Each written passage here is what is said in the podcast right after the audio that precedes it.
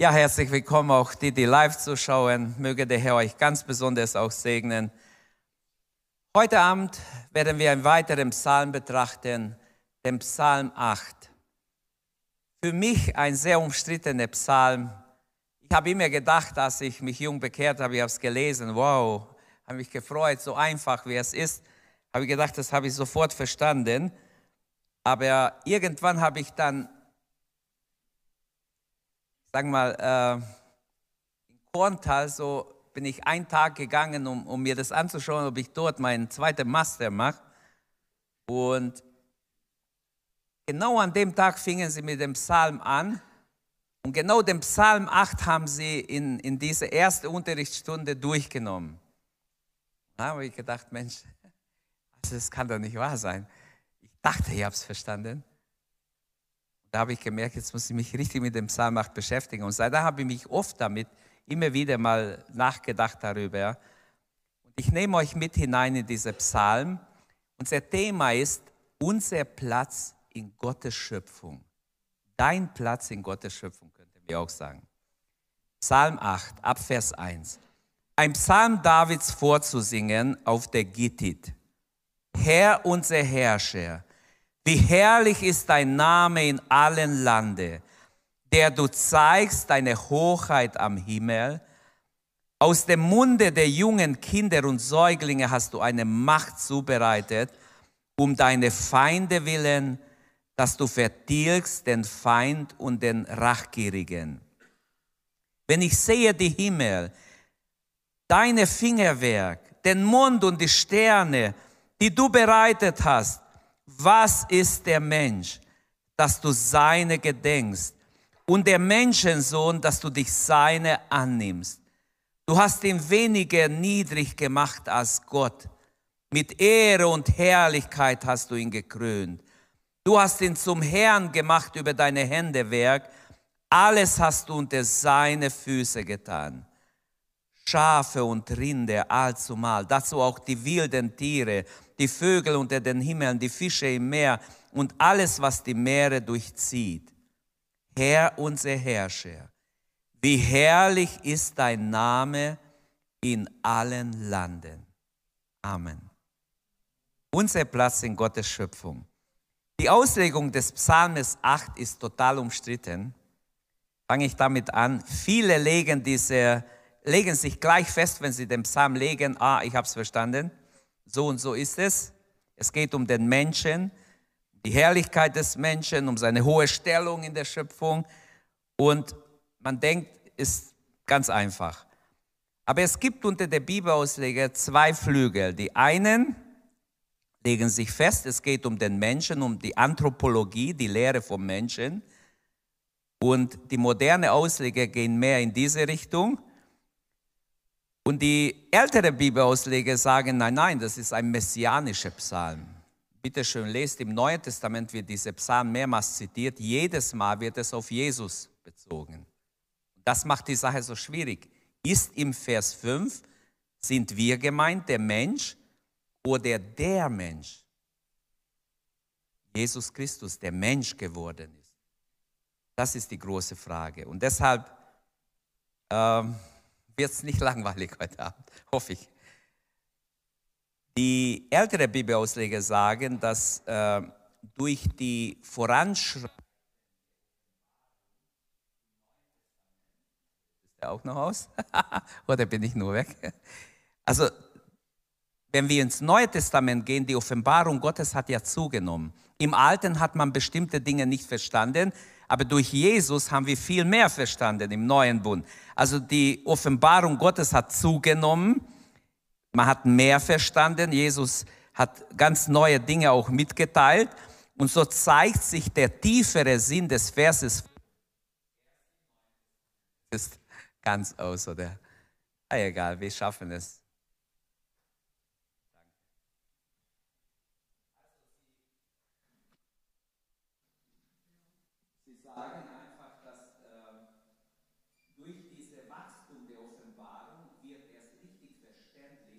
Was der Heilige Geist durch die Eingebung, durch seine Inspiration eigentlich den David singen ließ. Und sie sagen, äh, die Apostel wären dann falsch. Paulus wäre falsch, die anderen Apostel, die diese Psalm zitieren und auf Jesus auslegen. Und somit behaupten sie, äh, dass Psalm 8 der vollkommene Mensch ist, nämlich Jesus Christus, der Gott war, der sich erniedrigt hat und Mensch geworden ist. Er ist der Mensch schlechthin, der zweite Adam, Erstling der Neuschöpfung. Er ist der Mensch. Und wir werden jetzt gleich nachforschen, ob es so ist. Man redet von der mehrfachen Erfüllung eines Textes, wo man auch in der Exegese sehr vorsichtig ist, weil man kann auch etwas hineinlesen in einem Text. Und äh, so gibt es dann Ausleger, die sagen, okay, dieser Text war unmöglich auf Christus auszulegen, vor dem Neuen Testament. Also es war normal, dass der Mensch gemeint ist. David wusste schon über den Sündenfall, er wusste über die Not des Menschen, er wusste, dass Gott in der Schöpfung den Menschen als Herrscher eingesetzt hat.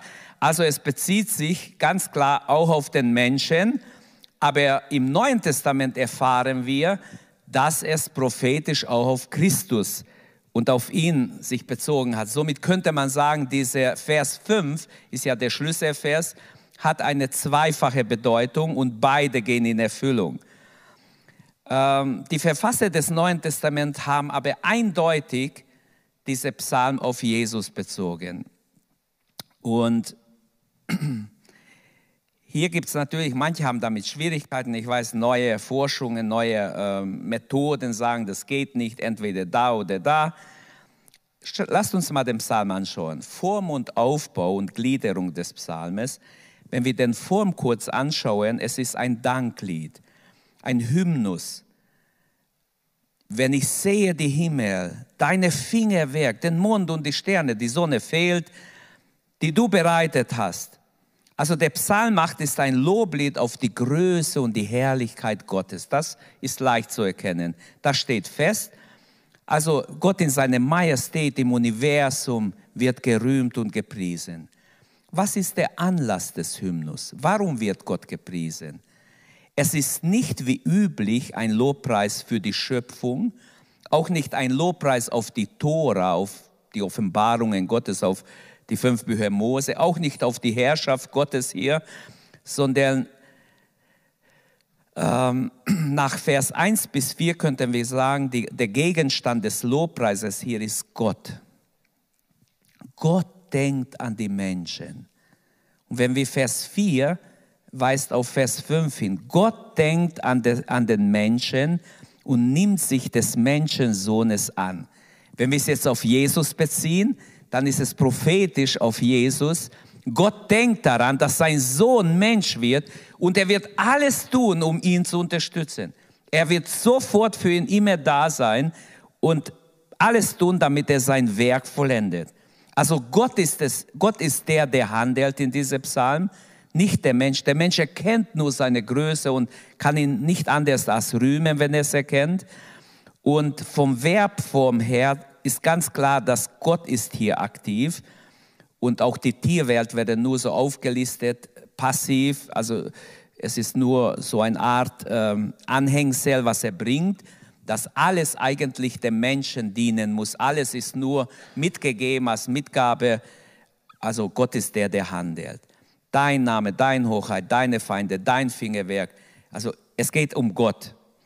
Nach Vers 5 bis 7 ist das Handeln Gottes auf den Menschensohn ausgerichtet.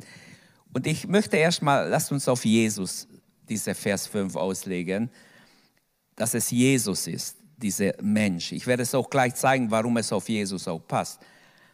Du gedenkst seine, du nimmst dich seine an, du hast ihn weniger niedriger gemacht. In Hebräer 2 wird es mit den Engeln verglichen. Jesus ist eine kurze Zeit niedriger wie die Engel. Äh, du hast ihn gekrönt, du hast ihn zum Herrn gemacht, du hast ihn unter seine Füße getan und so weiter. Die Gliederung, vielleicht wird es da noch deutlicher unser Platz, ich habe es einfach überschrieben, ich habe verschiedene, äh, verschiedene Titel erstmal mir vorgestellt, was könnte den Psalm am besten beschreiben. Aber ich glaube, das ist ein guter Titel. Unser Platz im Universum oder in, in der Schöpfung Gottes, im Kosmos.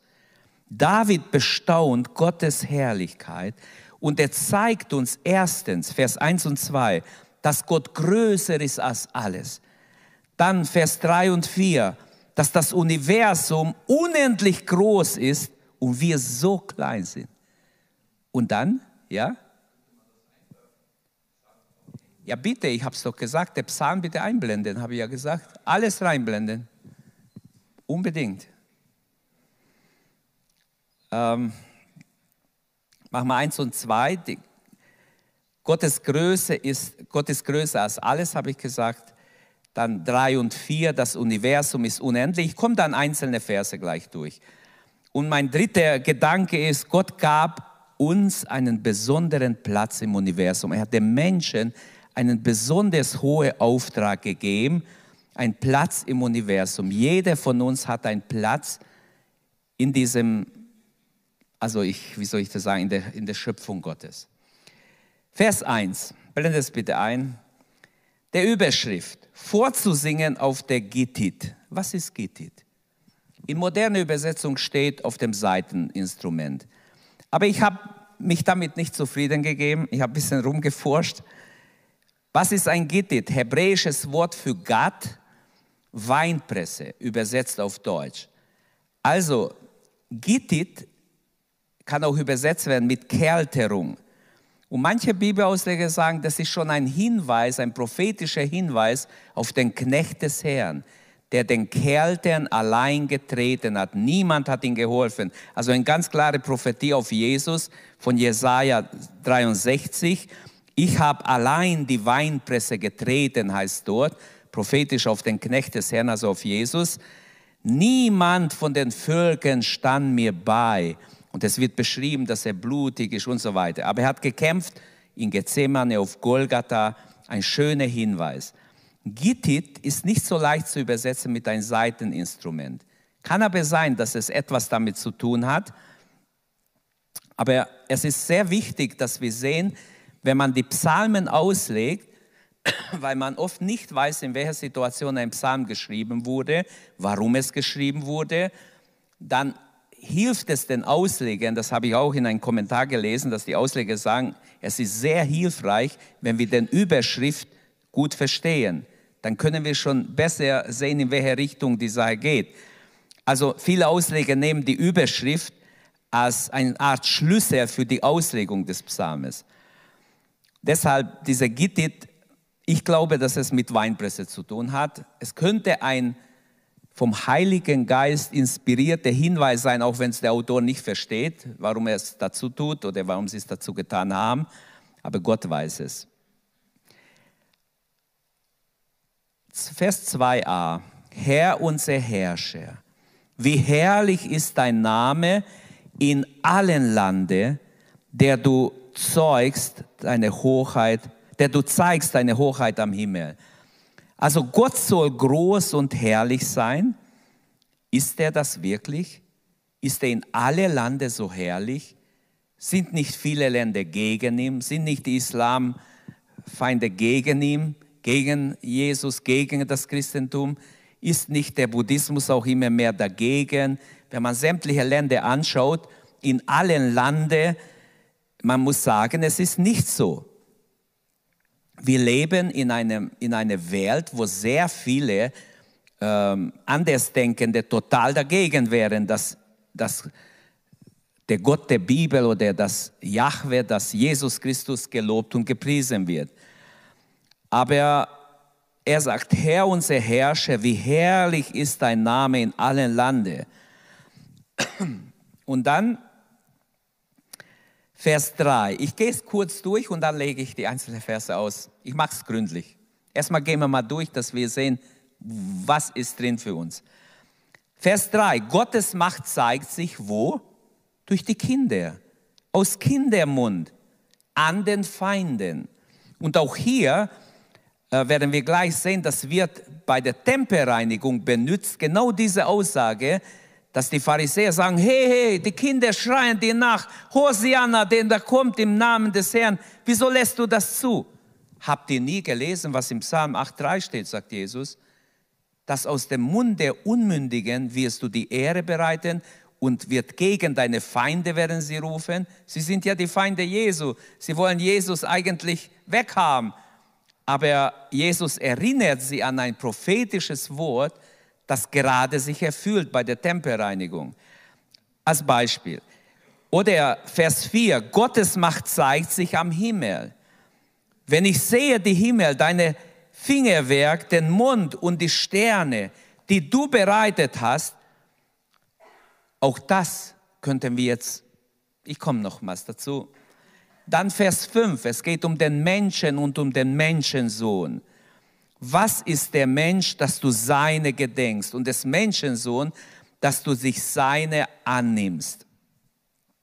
Okay.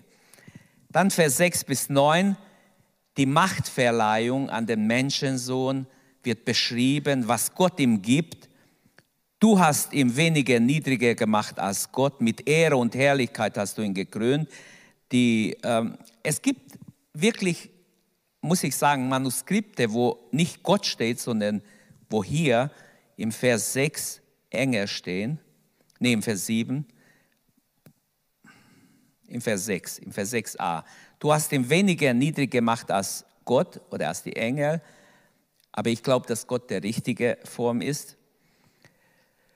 Und dann Vers 7, du hast ihn zum Herrn gemacht über deine Hände Werk. Alles hast du unter seine Füße getan, Schafe und Rinder und so weiter. Und dann kommt der Schlusslobpreis im Vers 10. Herr unser Herrscher, wie herrlich ist dein Name in allen Lande. Das Alte Testament berichtet uns oder ja, berichtet dazu eine aufschlussreiche Begebenheit in 2. Könige 5, 1 bis 19, wir kennen alle die Geschichte von Naeman, da kam eine, zog nach Israel, beladen mit Geschenken, mit allem Möglichen, weil er gehört hat, dass da jemand ist, der seinen Aussatz heilen kann. Und wir wissen die Geschichte Naemans, was ich damit sagen will, zu dieser Herrlichkeit in alle Lande. In Israel war seine Herrlichkeit. Durch den Propheten Elisa konnte die Menschen die Herrlichkeit sehen. Er war gerade der, durch den Gott in der Zeit gewirkt hat. Die kleine Tochter, die sie geklaut haben, hat gesagt, wenn mein Herr nach Israel gehen würde, da ist ein Mann, der könnte dich heilen. Und so ist er dort und wir wissen, durch Umwege wird er endlich dann geheilt. Er hat erst rumgetrotzt und nicht gehorcht und hat Großes erwartet, dass der kommt, seine Hände auf ihn legt. Aber der hat einfach Gott gehorcht, geh ins Jordan, geh zum Jordan, also noch 30 Kilometer weiter tauch dich siebenmal rein und du wirst rein. Und er will es nicht machen, aber seine Mitreisende haben ihn überredet, ha komm, mach's doch. Wenn er viel verlangte, du hättest doch alles gemacht, hättest bezahlt, hättest alles gegeben. Jetzt verlangt er doch gar nichts. Mach's doch. Und er macht's und er wird geheilt. Und dann geht er ja zurück und wird den Prophet beschenken, aber der nimmt's nicht an. Aber worauf ich hin will, als er geheilt wurde, ist dieser große Militärmann zurückgegangen und sagt im Vers 15, siehe nun weiß ich, dass kein Gott in alle Landen außer in Israel ist. Kein Gott. Also er anerkennt, dass das der einzig richtige Gott ist, der heilt sogar einen Fremden, der Aussatz hat. Und Naema fasste den Entschluss, er sagt, künftig nur diesem Gott, keinem anderen will er dienen und opfern. Und dann hat er eine Bitte, und das ist mir heute so aufgefallen, weil ich es gelesen habe. Er, er kommt doch von ein anderes Land nach Israel und er bittet den Propheten um Erlaubnis, dass seine zwei Maultiere, Lasttiere, von der Erde aus Israel mitnehmen dürfen. Er möchte, in sein heidnisches Land auf Erde aus Israel diesen Gott anbeten, den er jetzt kennengelernt hat. Ist doch was Besonderes. Hätten wir das gemacht? Merkt ihr, wie erfasst der Mann war? Ich glaube, dass der Heilige Geist ihn richtig erfasst hat, als er geheilt wurde. Nicht nur so, okay, bist geheilt, kannst nach Hause. Sondern wer weiß, was für eine Auswirkung das noch hatte. Er nimmt Erde mit, damit er auf dieser Erde steht, wenn er Gott, den wahren Gott anbetet. Wir ahnen nicht, wie kühn diese Bekenntnis Israels zu sein Gott gewesen ist. Herr, unser Herrscher, wie herrlich bist du in allen Landen. Das war alles andere als ein auswendig gelerntes Gebet, was David hier sagt. Er hat nicht abgelesen von einem Zettel, sondern er hat ernsthaft aus dem Herzen es bezeugt. Das war auch eine Provokation, dass er das gesagt hat, weil es gab auch in Israel Gottlose, die nicht Gott verehrt haben.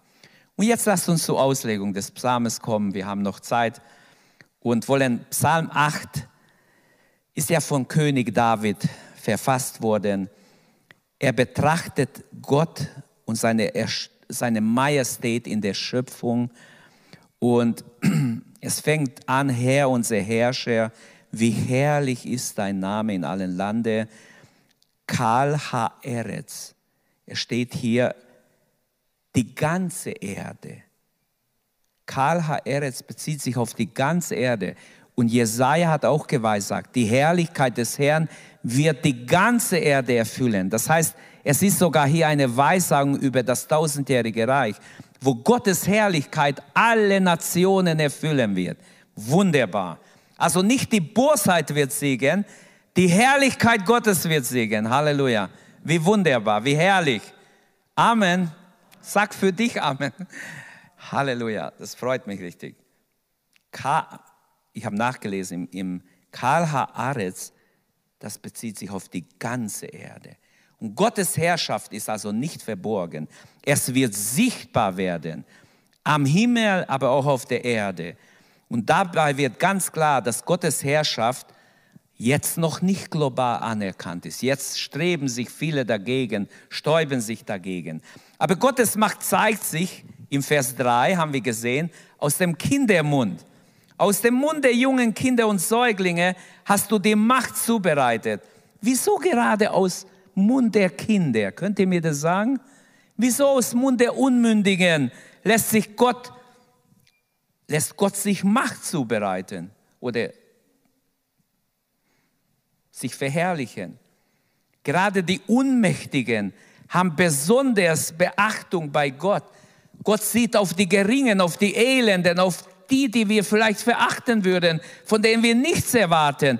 Gott sieht auf die Schwachen, auf die, die nichts sind vor der Welt. Durch die Schwachheit. In Schwachheit bin ich stark, sagt Paulus. Und um deine Feinde willen wird noch angehängt im Vers 3. Gott wird die Feinde zur Ruhe bringen. Da steht, das wusste ich gar nicht, da steht im Hebräisch das Wort Shabbat drin. Er wird die Feinde zur Ruhe bringen. Shabbat heißt ja Ruhe. Also er wird sie, sie werden nicht ewig toben. Sie müssen ruhig werden. Es kommt der Tag, wo sie nichts mehr zu meckern haben und nichts mehr groß zu sagen haben. Sie müssen schweigen. Du verdirkst den Feind und den Rachgierigen. Damit ist das Ende der Feindschaft gekommen. Es kommt also ein Friedensreich, wo Jesus regieren wird, wo nur Gott das Sagen hat. Und die biblisch-theologische Bedeutung ist klar hier. Gottes Größe und seine Güte wird weltweit sichtbar werden. Und glauben, wir sind nicht so weit weg. Ich glaube, wir sind sehr nah zu dieser Zeit. Es kann ganz schnell gehen. Die erstaunliche Position des Menschen, als nächstes möchte ich hervorheben, im Kosmos. Auch wenn wir es auf Jesus nur beziehen, trotzdem wissen wir aus 1. Mose 1 und 2, 3, dass der Mensch, aus 3 natürlich, dass der Mensch, aber schon im zweiten Kapitel, dass der Mensch von Gott in eine bestimmte, als Herr der Schöpfung eingesetzt ist.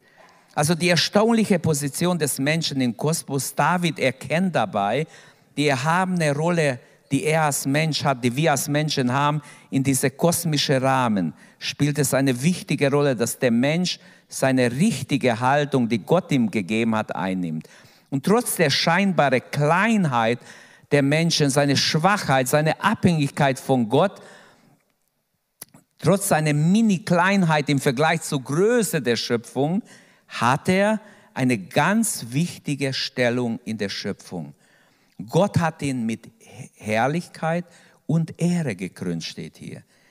Und die hohe Verantwortung des Menschen, was ist der Mensch, dass du seine gedenkst? Fangen wir mit dem ersten Satz an. Der Mensch in seiner Verantwortung als Verwalter der Schöpfung, diese Verwaltung ist eng mit seiner gottgegebenen Krönung verbunden. Und die Frage, was ist der Mensch, ist eine rhetorische Frage hier. Man muss nicht darauf antworten. Die Größe und Gnade Gottes wird betont. Was ist der Mensch, dass Gott überhaupt auf ihn schaut? Das heißt, Gott ist gut, er müsste gar nicht schauen, so winzig klein ist der Mensch, aber Gott hat ihn trotzdem im Blick. Gleichzeitig ruft der Psalm die Leser dazu auf, über die Tatsache nachzudenken, dass Gott sich aktiv um den Menschen kümmert. Du denkst vielleicht, um mich kümmert er sich nicht. Doch, hundertprozentig kümmert sich Gott um jeden Menschen. Um jeden. Steh auf, wenn du glaubst, Gott kümmert sich nicht. Wir beten für dich. Wir beten, dass du Offenbarung bekommst und merkst, Gott kümmert sich um jeden Einzelnen. Also die ganze Lehre von der Würde des Menschen, die wir oft auch im Radio hören, ist aus der Bibel und nicht zuletzt aus diesem Psalm hervorgegangen. In einer Welt, in der Menschen oft nach Bedeutung, nach Wertschätzung suchen, erinnert der Psalm 8 daran, dass wir vor Gott, dass jeder Mensch von Gott geschaffen ist und eine Würde, eine besondere Bedeutung hat und mit Würde gekrönt ist. Und diese Würde sollte die Grundlage und den Respekt von uns einfordern. Jeder Mensch sollte respektiert werden. Egal welcher Volk er ist, egal aus welcher ethnischen Gruppe er kommt, welcher Status er hat, ob er ähm, keine Schule hat oder Studium hat oder nicht, egal welche Fähigkeit er hat, welche Alter. Aus dieser Psalm geht auch hervor, dass auch ein ungeborenes Kind eine Würde hat.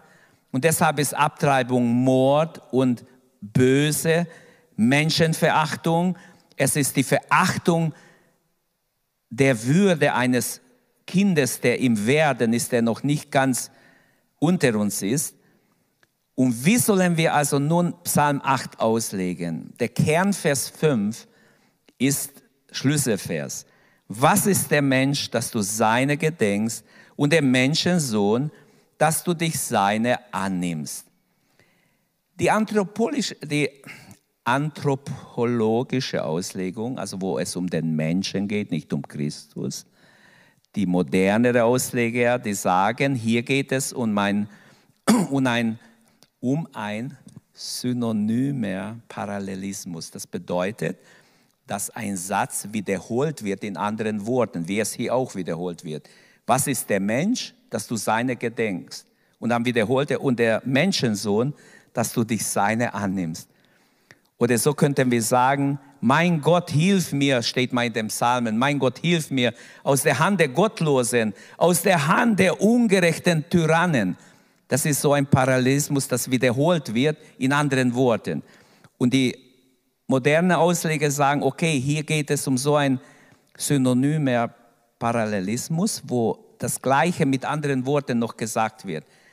Aber ich glaube es nicht. Denn ich habe verschiedene Übersetzungen angeschaut. Es gibt einen jüdischen Bibelausleger, also der gab es, der lebt nicht mehr, der Hirsch hieß er. Äh, der hat das Alte Testament ausgelegt in mehrere Bände und er übersetzt zum Beispiel diesen Psalm etwas anders. Was ist dann der Mensch? Der Gewaltentartung, dass du dich seine erinnerst. Was ist der Sohn der reinen Menschheit, dass du ihn in seinem Weltamt einsetzt? Er sieht hier zwei Arten von Menschen. Es ist wichtig, dass ich das erkläre, damit ihr versteht. Das steht tatsächlich in der Bibel. Ähm, er sieht zwei Arten von Menschen sich gegenübergestellt. Der Gewalttätige, der Enosch genannt wird im, im Hebräisch, und Adam ist der Mensch. Es gibt also diese zwei Ausdrücke. Für Hirsch, der Enosch ist der Mensch, der ohne Gott ist, der Gottlose, der Heide, der, der Gott eigentlich ablehnt. Und der Ben Adam, er ist der, der von Gott eingesetzt ist eigentlich in Genesis 1,26, dass er herrsche über der Welt. Aber ich glaube, dass ich wenigstens kann nicht mit ihm, mit seiner Übersetzung gehen. Aber es hat mir geholfen, ein bisschen zu verstehen, diese zwei Arten von Menschen. Und deshalb möchte ich einen kleinen Exkurs machen. Ich hoffe, ihr kommt noch mit. Über die Anthropologie, also die Lehre des Menschen in den Psalmen. Was lehrt, was lehren die Psalmen über den Menschen? Fangen wir damit an. Es gibt zwei Worte, habe ich gesagt, Enosch und Adam. Adam wird mit Menschenkind oder Mensch übersetzt. Kennzeichen des Enosch habe ich gesagt, der Mensch ohne Gott. Und Kennzeichen des Ben Adam, äh, er ist begrenzt, er ist aufvergänglich, er ist abhängig von Gott, er ist dem Gericht verfallen. Enosch und Ben Adam kommen circa 30 Mal in den Psalmen vor und bilden, also haben schon auch Ähnlichkeit. Aber im Psalm 8 steht nicht eins von den beiden, sondern er steht Bene Adam, also im Einzahl. Das heißt, nicht Menschen, sondern der Mensch. Und das ist das Problem. Warum denke ich, dass tatsächlich der Heilige Geist keinen Fehler gemacht hat, sondern David inspiriert hat auf den Menschen, der einzig wahre Mensch, der ein Vorbild war für alle Menschen, der zweite Adam, Jesus Christus, dass er hier gemeint ist. Und es gibt dreimal kommt diese Bene Adam vor, also in Singular, nur dreimal in, der, in, in, in den Psalmen. Im Psalm 146, diese Stelle ist grammatikalisch schwer zu deuten. Ich, ich glaube nicht, dass der Menschensohn wirklich gemeint ist dort, aber egal. Äh, Psalm 80, 18. Gott hat dort einen Weinberg gepflanzt, Israel reingepflanzt und so weiter, Mauer um sie gemacht. Man könnte hier sagen, ja, ist jetzt Israel gemeint oder was ist der Sohn gemeint vom Psalm 2 oder Jesaja 5 ist wieder Israel. Also ich möchte die Stelle auch lassen, aber im Psalm 8, Vers 5, da wo wir jetzt sind, da ist es ganz deutlich, dass ein Hinweis ist in Singular auf einen Menschen, auf, es heißt nicht ein Mensch, sondern der Mensch. Und das ist, was, was für manche Bibelausleger die Augen geöffnet hat, dass es tatsächlich da ist, aber nicht verständlich war, bis der Heilige Geist die Apostel benutzt hat, dass sie es auf Jesus auslegen. Wenn wir ein Verbstudium machen, Zahar steht hier, Gott denkt an den Menschen. Was ist der Mensch, dass du seine gedenkst oder an ihn denkst? Gott denkt nicht irgend, an irgendeinen Menschen einfach so, sondern er denkt an uns, wenn wir in Not sind, wenn wir beten, wenn wir rufen, wenn wir angewiesen sind auf ihn. Er denkt an uns, er hilft uns und so weiter. Da gibt es viele Aussagen in der Schrift in diese Richtung. Oder zum Verb ähm, Pagat, dass du ihn annimmst, das Wort annehmen. Was ist der Mensch, dass du an ihn denkst und ihn annimmst, dich um ihn kümmerst, in anderen Worten. Auch hier ist ganz klar, exegetisch, wenn man äh, es untersucht, ähm, dass Gott ist der Handelnde, er kümmert sich um diese Bene Adam, also um diese in Singular jetzt. Und und setzt ihn ein. Nicht er setzt sich für ihn, er hat ihn eingesetzt zu etwas. Und Jesus ist eingesetzt worden zu etwas. Er kam mit einer Mission in diese Welt. Und dazu gibt es zwei Möglichkeiten. In 1. Mose 1 setzt Gott Adam in der Schöpfung ein. Auch hier sehen wir, der Psalm hat, meine Meinung ist, auf beide Recht, auf den Menschen und auf Jesus als Mensch, der seine Mission vollendet in 1. Mose 1,1 setzt Gott Adam ja über die Schöpfung ein als Statthalter, damit er die Erde beherrsche. Und ähm, ja, er hat viel Macht bekommen, kann man sagen. Er, ist, er soll herrschen. Und der Psalmist beschreibt hier im Vers 5b den Menschen äh, vielleicht vor dem Fall. Auch das wäre eine Möglichkeit. Aber wir haben keine Quellen dazu. Wir können nicht sagen, aha, er meint den Menschen vor dem Fall. Kann ich nicht sagen. Also ich kann nur sagen, exegetisch, was das heißt. Und exegetisch, und deshalb gehe ich weiter, Psalm 8 ist ein sehr viel gebrauchter Psalm. Es wird ständig zitiert in den Predigten. Wenn man Beispiele braucht, ist der Psalm macht immer gut. Aber ich glaube, manchmal haben wir ihn falsch zitiert. Vielleicht ich auch. Wie gesagt, die modernen Ausleger sagen, es bezieht sich nur auf den Menschen. Die Älteren sagen, es hat zu tun mit Jesus. Und ich sage mit beide, wenn ich schon so verstehe, es hat, weil die Wahrheiten, die über den Menschen hier stehen, stehen auch in der Bibel sonst wo und deshalb stimmt es. Also David beschreibt in diesem Psalm durch die Inspiration des Heiligen Geistes nicht nur die Herrlichkeit Gottes, sondern noch viel mehr staunt er über die Hochheit, mit welcher dieser herrliche Gott den Menschen bekleidet, was für Stellung er ihm gibt im Universum. Unter allen Geschöpfen wird der Mensch ausgezeichnet von Gott. Also äh, in der Theologie geht es in diesem Psalm um die Frage, nach dem Menschsein, in der modernen Theologie, nach der Anthropologie, was lehrt die Bibel über den Menschen, welche Stellung hat er im Kosmos. Und so habe ich bei Hans-Walter Wolf, der hat ja so ein ganzes Buch über Anthropologie geschrieben, die Lehre über den Menschen.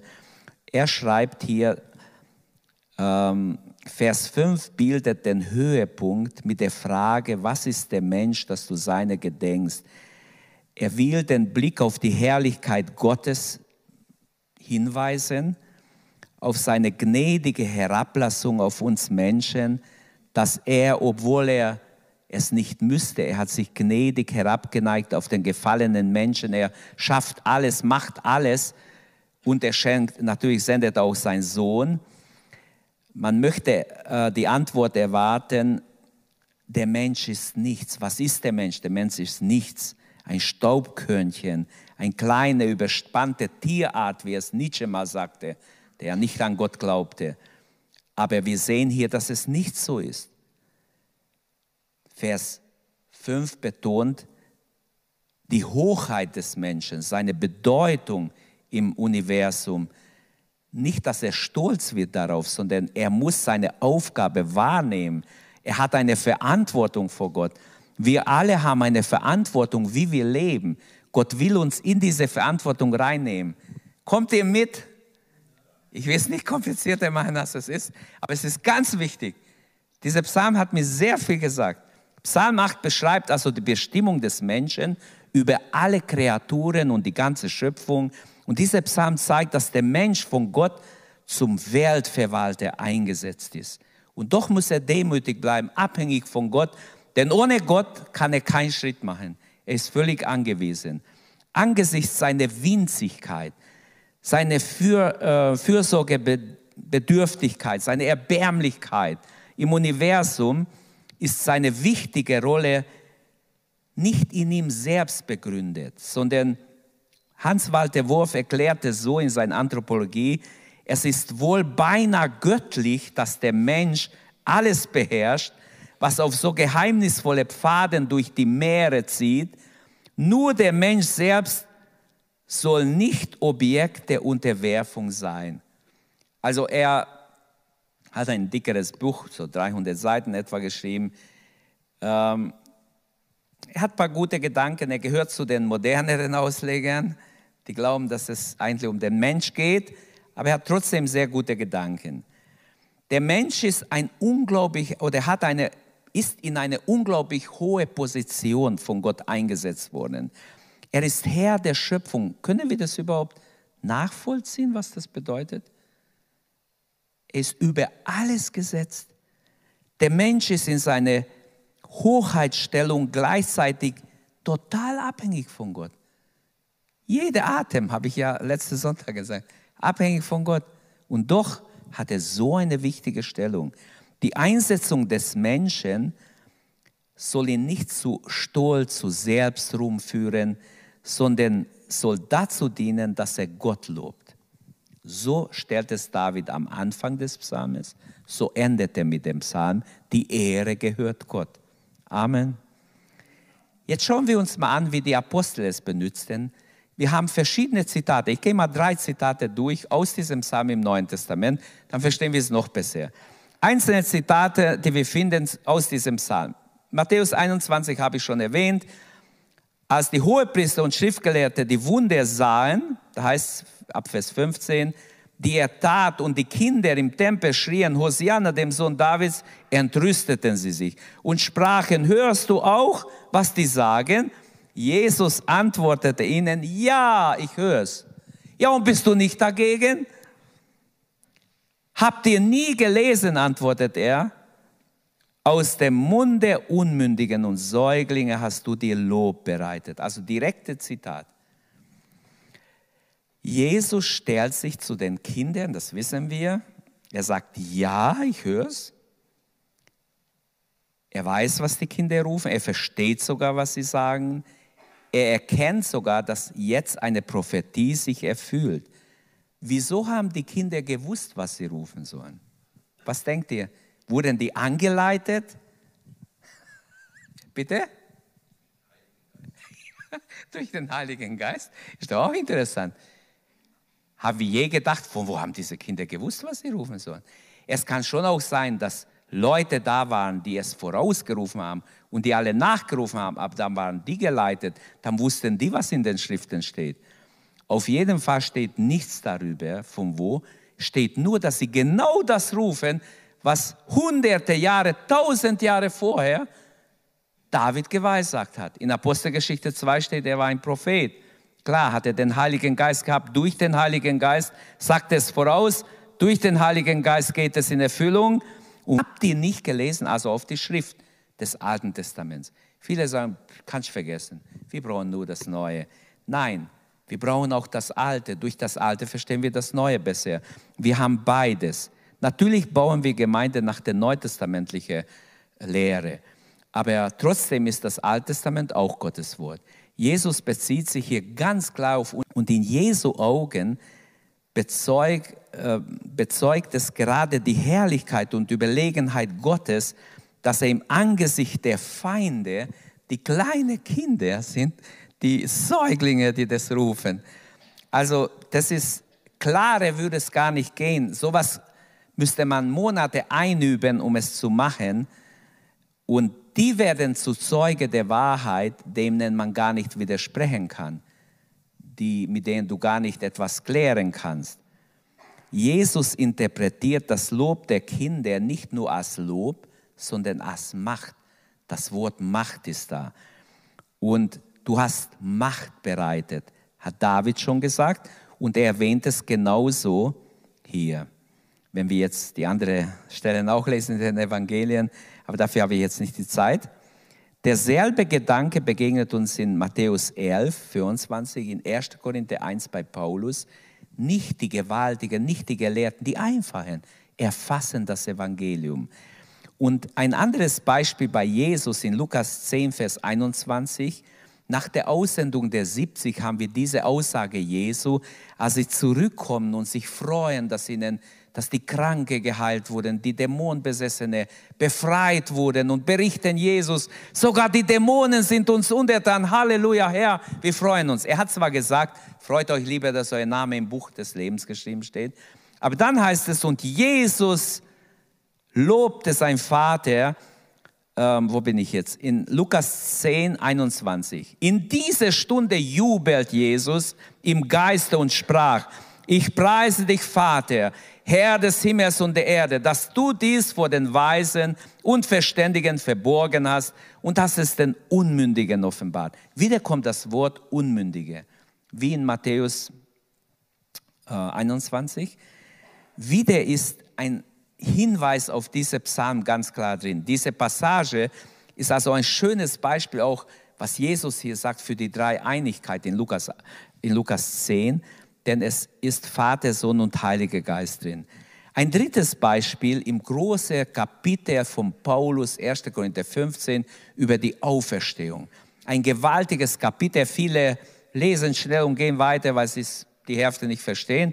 Aber es ist sehr interessant, sehr tiefe Wahrheiten. Man könnte monatelang biblische Wahrheiten daraus predigen. Denn alles hat er seinen Füßen untergeworfen, heißt im Vers 27. Wenn es aber heißt, dass alles unterworfen sei, so ist klar, dass der ausgenommen ist, der ihm alles unterworfen hat. Also alles, wirklich alles, alle Mächte, der Tod, die Hölle, Satan, alles sind Jesus unterworfen. Er ist der Herr über alles. Wenn wir diese Kapitel lesen, er ist auferstanden, er hat alles besiegt. Er ist Sieger über alles. Diese Auferstehungskapitel ist richtig siegreich. Und Parallele dazu wären noch Epheser 1, 22 und alles hat er seinen Füßen unterworfen, fast wörtlich, schreibt er an die Epheser im Kapitel 1, 22 und ihn als Haupt über alles und über die Gemeinde gemacht, die sein Leib ist, die Fülle dessen, der alles in allem erfüllt. Gott hat also Kraft gewirkt, die Jesus von den Toten auferwecken ließ und hat ihm alles unter den Füßen geworfen. Wir wissen, dass das alles wieder auch prophetisch ist. Es ist schon Punkt, es ist geschehen und doch sehen wir manches nicht. Doch scheint, dass der Teufel viel Recht hat, doch versucht er uns, doch greift er uns an, doch versucht er überall zu stören, wo er kann. Aber lasst mich noch ein viertes Beispiel nehmen. Ein viertes Beispiel haben wir in Hebräer 2, vielleicht der stärkste. Da geht es um die Erhabenheit und Hochheit Jesu. Da steht nämlich direktes Zitat aus Psalm 8, die Verse 6 bis 8. Das heißt, nee, aus Psalm, muss ich richtig sagen, aus Psalm 8 ist direktes Zitat, aber in Hebräer 2, 6 bis 8 lese ich jetzt. Denn nicht Engeln hat er den zukünftigen Erdkreis unterworfen, von dem wir reden. Es hat aber irgendwo jemand bezeugt und gesagt, er zitiert hier aus dem griechischen Septuaginta, also aus dem Alten Testament, das übersetzt wurde ins Griechische. Das kann man ja nachprüfen, das gibt es noch. Was ist der Mensch, dass du seine gedenkst, oder des Menschensohn, dass du auf ihn achtest? Also direkt aus Psalm 8. Du hast ihn ein wenig unter die Engel erniedrigt, hier steht Engel, mit Herrlichkeit und Ehre hast du ihn gekrönt. Du hast alles unter seine Füße gelegt. Also hier wie im Psalm 8, Hebräer 2 versteht den Vers 5 auf Christus. Er versteht es als prophetisch, der Mensch im Singular, Jesus, der Mensch, der, der Gott war, der Mensch geworden ist, damit er uns Menschen rettet. Und ganz klar, hier ist die Anspielung auf die Rettung, auf die Rettungswerk, auf das Rettungswerk Jesu. Das Wort des Sohnes ist also Rettung. Jesus ist höher als die Engel. In seiner Menschwerdung war er in kurzer Zeit niedriger wie die Engel. Und diese, seine Erniedrigung geschah für uns, für unsere Rettung. Gott wird im Sohn Mensch, uns zugute. Das ist ein Wunder. Das ist das Wunder der Erlösung, wenn wir so haben wollen. Das beschreibt hier der Hebräerschreiber. Und wenn jemand das Alte Testament kannte, mit dem würde ich mich nie anlegen, dann war es der Schreiber des Hebräerbriefes. Viele glauben nicht, dass es Paulus war. Viele argumentieren, wer weiß, wer es war, nur Gott weiß, wer es war. Okay, nur Gott weiß, wer es war. Aber er kannte das Alte Testament. Wenn wir lesen Kapitel 8, 9, 10, wie gut es erklärt, dann denke ich, Mensch, der hat auch das Alte geschrieben. Aber der gleiche Heilige Geist, der diesen Autor inspiriert hat, der hat mich schon so oft inspiriert, mich sehr, wenn ich es lese, denke ich, das ist göttlich. Wie gut er alles zusammenbringt, das ganze Gesetz erklärt und die ganze Stiftshütte und die ganze Priesterarbeit, die sie getan haben, der hohe Priester und all seine Bedeutung, alles erfüllt sich in Jesus, zack. Und bringt es alles zur Anwendung für heute. Ich finde es goldig. Wir haben 2016 den Hebräerbrief sehr genau durchgenommen. Ich kann mich noch erinnern. Es war für mich eins der größten Segen meines Lebens. Aber ich will nur sagen, wenn ihr nicht wisst, welche, Bibel, welche Buch der Bibel ihr lesen sollt, lest Hebräerbrief. Beim ersten Mal, wenn ihr nicht alles versteht, kein Problem. Beim zweiten, dritten, vierten Mal werdet ihr immer mehr verstehen und es, ihr werdet gesegnet sein. Nochmals, der Menschensohn, so nennt sich Jesus oft selber, in den Evangelien, so nennt ihn Daniel prophetisch schon Jahrhunderte vorher, der Menschensohn ist nach den nach dem Schreiber der Hebräerbriefes hier gemeint im Psalm 8. Und ich wollte das Beispiel bewusst bringen, weil es geht hier auch um, um seine Erniedrigung unter den Engeln, während er auf Erden ist. Er geht in ein menschlicher Körper, um unseretwillen macht er das, als Christus wird uns gleich, indem er menschliche Leib annimmt. Und deshalb leidet er, deshalb wird er versucht, deshalb macht er all das durch. Und wenn jemand in ein tiefe Wasser fällt oder so, umsonst raten wir ihm von draußen, du versuch mal, dich an, an dem Wand festzuhalten oder äh, wart mal, ich, ich suche mal was oder ich, ich, oder ich, ich könnte mir vorstellen, wenn du so und so machst, dann wirst du nicht ertrinken. Der braucht schnell jemanden, der ihn rauszieht, oder? Der braucht einen Rettungsring oder irgendwas braucht er. Und Jesus hat nicht einfach nur Theorie gebracht, gute Ratschläge, wie man gerettet wird, sondern er selber verlässt den Himmel. Er selber legt Hand an, kommt in diese Welt, wird Mensch. Wir haben ja vor kurzem erst Weihnachten uns erinnert an seine Geburt. Er selber kam, weil wir alle in Gefahr waren zu ertrinken, durch die Sünde kaputt zu gehen, verloren zu gehen. Und Jesus springt ins Wasser hinein, rettet, wie ein Rettungsschwimmer, rettet den, den, der in Gefahr ist zu ertrinken und lässt ihn nicht ertrinken, sondern rettet ihn und bringt ihn heraus. Also der Sohn stirbt für uns, der Menschensohn dieser Menschensohn, der hier auch im Vers 5 erwähnt ist. Er ist mehr als ein Rettungsschwimmer. Er kämpft auf Golgatha.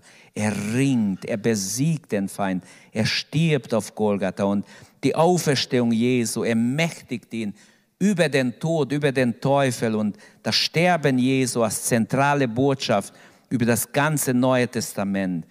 Und hier wird die Mitte des Evangeliums ganz klar bezeugt. Gottes Heilswille ist für uns, für den Menschen. Und deshalb geht der Sohn in Gehorsam ans Kreuz. Er schmeckt den Tod. Und man kann sagen, er ist der Hohepriester. Der Hohepriester selber opfert sich für das Volk. Halleluja. Wie schön, das sagt ja auch der Hebräerschreiber. Also man kann sagen, Jesus ist derjenige, der im Psalm 8 ähm, der gekrönt und erhöht ist mit Herrlichkeit. Ich bin's nicht, du auch noch nicht. Wir werden einmal, wenn wir die Krone bekommen, auch eine gewisse Herrlichkeit haben. Das steht auch im Neuen Testament.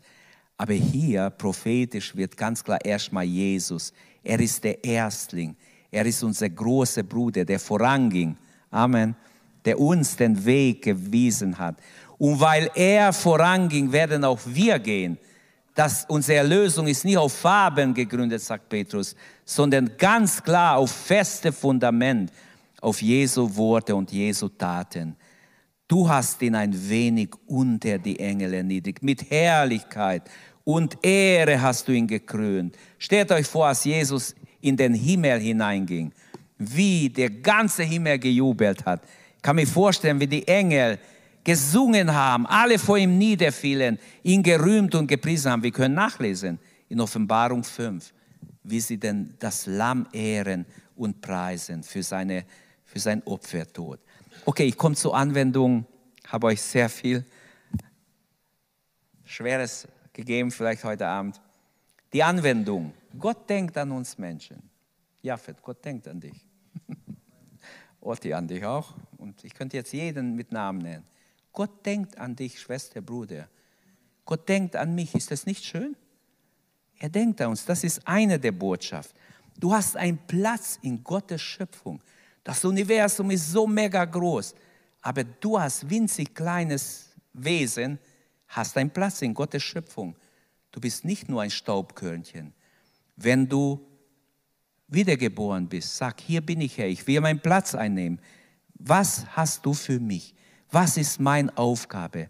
Wo kann ich meinen Platz richtig ausfüllen? Gott ist größer als alles, haben wir gesehen.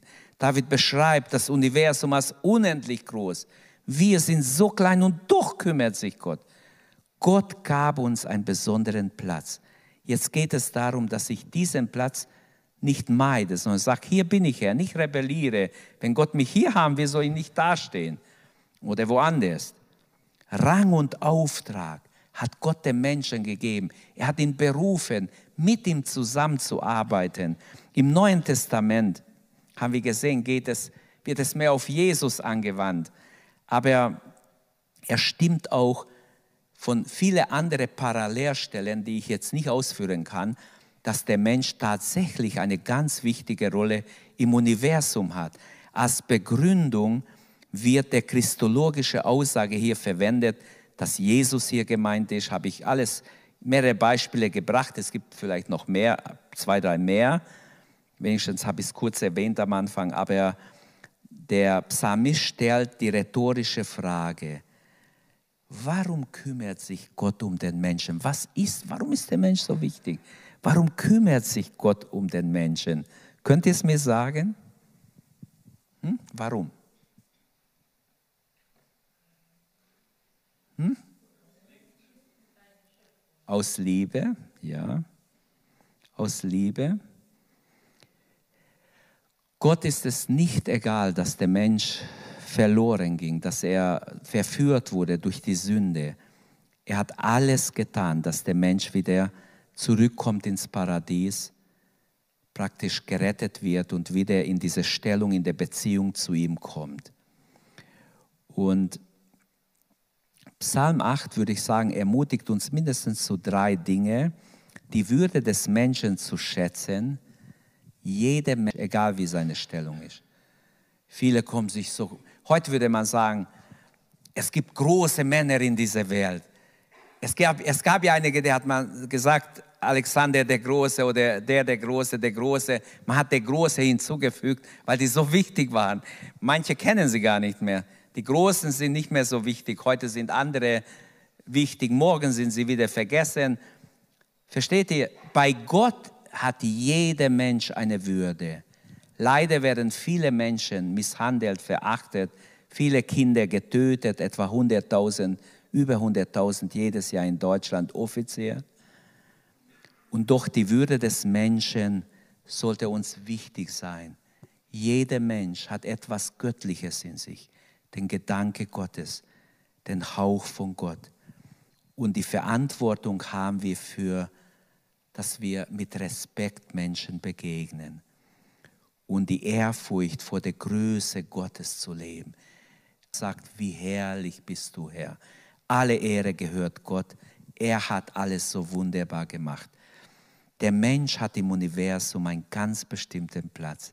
Auch du und ich hoffe, du findest es oder du hast es gefunden, ähm, alles, was staunenswert ist an Menschen, Erfindungen, wunderbare Dinge, die sie erfunden haben, alles sollte Gott Ehre geben. Denn Gott hat es gemacht, dass es möglich ist. Ohne ihn wäre niemand auf eine Idee gekommen. Gott hat uns beschenkt mit Verstand, mit Weisheit, dass die Menschen so viele gute Sachen und es war wenigstens vor 50, 60 Jahren noch so, die meisten gute Erfindungen haben Christen gemacht. Es gibt darüber ein ganzes Buch, Vishal Mangalwadi, das Buch der Mitte. Da steht eine Menge drin, das sind tatsächlich, das wusste ich nicht, die meisten gute Sachen, die erfunden wurden, das waren Christen, die gebetet haben, die oft Gott gebeten haben, dass sie es hin, hinkriegen, schaffen und Gott hat ihnen geholfen. Und das glaube ich auch. Der Mensch ist Statthalter Gottes in dieser Welt. Gott will ihn benutzen, Gott will ihn gebrauchen, Gott will uns alle gebrauchen und wir sind unter Gott, aber über die Welt. Wir sollten uns demütigen vor Gott, erkennen, wir stehen unter Gott, wir sind abhängig von Gott, aber wir müssen über die Welt stehen. der, der in uns ist, ist größer als der, der in der Welt ist. Amen. Der Glaube ist unser Sieg, der die Welt überwunden hat. Also, Herr, unser Herrscher, wie herrlich ist dein Name in allen Lande, der du zeigst deine Hochheit am Himmel. Und Vers 10 sagt, Herr, unser Herrscher, wie herrlich ist dein Name in allen Lande. Du kannst etwas beitragen, dass in Deutschland, in Trossingen, die Herrlichkeit Gottes mehr sichtbar wird. Da, wo du bist, wo wir sind, wenn jeder etwas beiträgt, dann wird Gottes Gegenwart und Gottes Herrlichkeit sichtbarer. Also Gott ist Gegenstand unseres Lobpreises. Auch das ist in diesem Psalm. Lasst uns deshalb, wenn wir jetzt ins Gebet gehen, Gott loben und preisen. Sagen, Herr, ich will meinen Platz einnehmen im Universum, da wo du mich haben wirst, in der Schöpfung. Ich will meinen Platz einnehmen. Und er nimmt sich immer noch Menschen an. Niemand geht durch diese Welt, durch dieses Leben und kann sagen, an mich hat Gott kein Interesse. Du bist wichtig für Gott. Gott will mit dir Gemeinschaft haben. Heute Abend. Amen. Lass uns aufstehen. Lass uns beten. Wenn Gott selbst die Kinder gebrauchen konnte und Macht aus ihrem Mund hervorgebracht hat gegen seine Feinde, wie viel mehr kann er uns dann gebrauchen, wenn wir doch erwachsen sind und uns ihm bewusst ihn zur Verfügung stellen? Lass uns jetzt beten. Glaube nur, auch ohne Abitur. Viele haben es, hat Bruder Bonke, glaube ich, mal gesagt. Glaube nur auch ohne Abitur. Glaube nur, egal was der Teufel jetzt bringt. Ich verachte nicht Abitur. Ich habe selber gemacht. Herr Jesus, danke von ganzem Herzen. Danke, dass wir zu dir kommen dürfen. Danke, dass wir dich lieben dürfen, Herr. Wir erkennen dürfen, du bist ein wunderbarer Gott. Du hast so viele wunderbare Dinge vorbereitet. Du hast alles wunderbar geschaffen, Herr. Du hast uns so viel Verantwortung gegeben. Danke, Herr, dass wir in deinem Namen heute Abend kommen dürfen und anbeten dürfen, Herr. Du bist wirklich wert, dass wir dich loben, dass wir dich ehren, dass wir dich verherrlichen, dass wir deinen Namen preisen, Herr. Halleluja. Danke, Herr, von ganzem Herzen. Danke, Herr, dass du an uns denkst dass du an mich denkst, an jeden elenden Menschen denkst. Danke, Herr, dass niemand verlassen ist, dass du an Menschen denkst, die ohne dich herumirren. Wir bitten dich, Herr, dass noch viele Menschen diese Wahrheit erkennen. Halleluja. Danke, Herr. Danke, dass wir unseren Platz einnehmen dürfen in dein Reich, in, in, in deine Schöpfung, Herr. Danke, dass wir uns hingeben, deine Herrlichkeit sichtbar wird in unserer Mitte, in unserer, in unserer Umgebung, Herr, da wo wir leben, dass deine Herrlichkeit erfahrbar wird, dass Menschen sehen, dass du in uns bist. Halleluja. Danke, Herr, von ganzem Herzen. Gelobt sei dein Name. Wenn dir die Predigt weitergeholfen hat, dann teile sie gerne mit deinen Freunden und Bekannten. Abonniere unseren Podcast, um keine weitere Predigt zu verpassen. Und wenn du unsere Arbeit unterstützen möchtest, findest du auf unserer Webseite unter gegotrossingen.de weitere Informationen. Wir freuen uns, dass du heute dabei warst.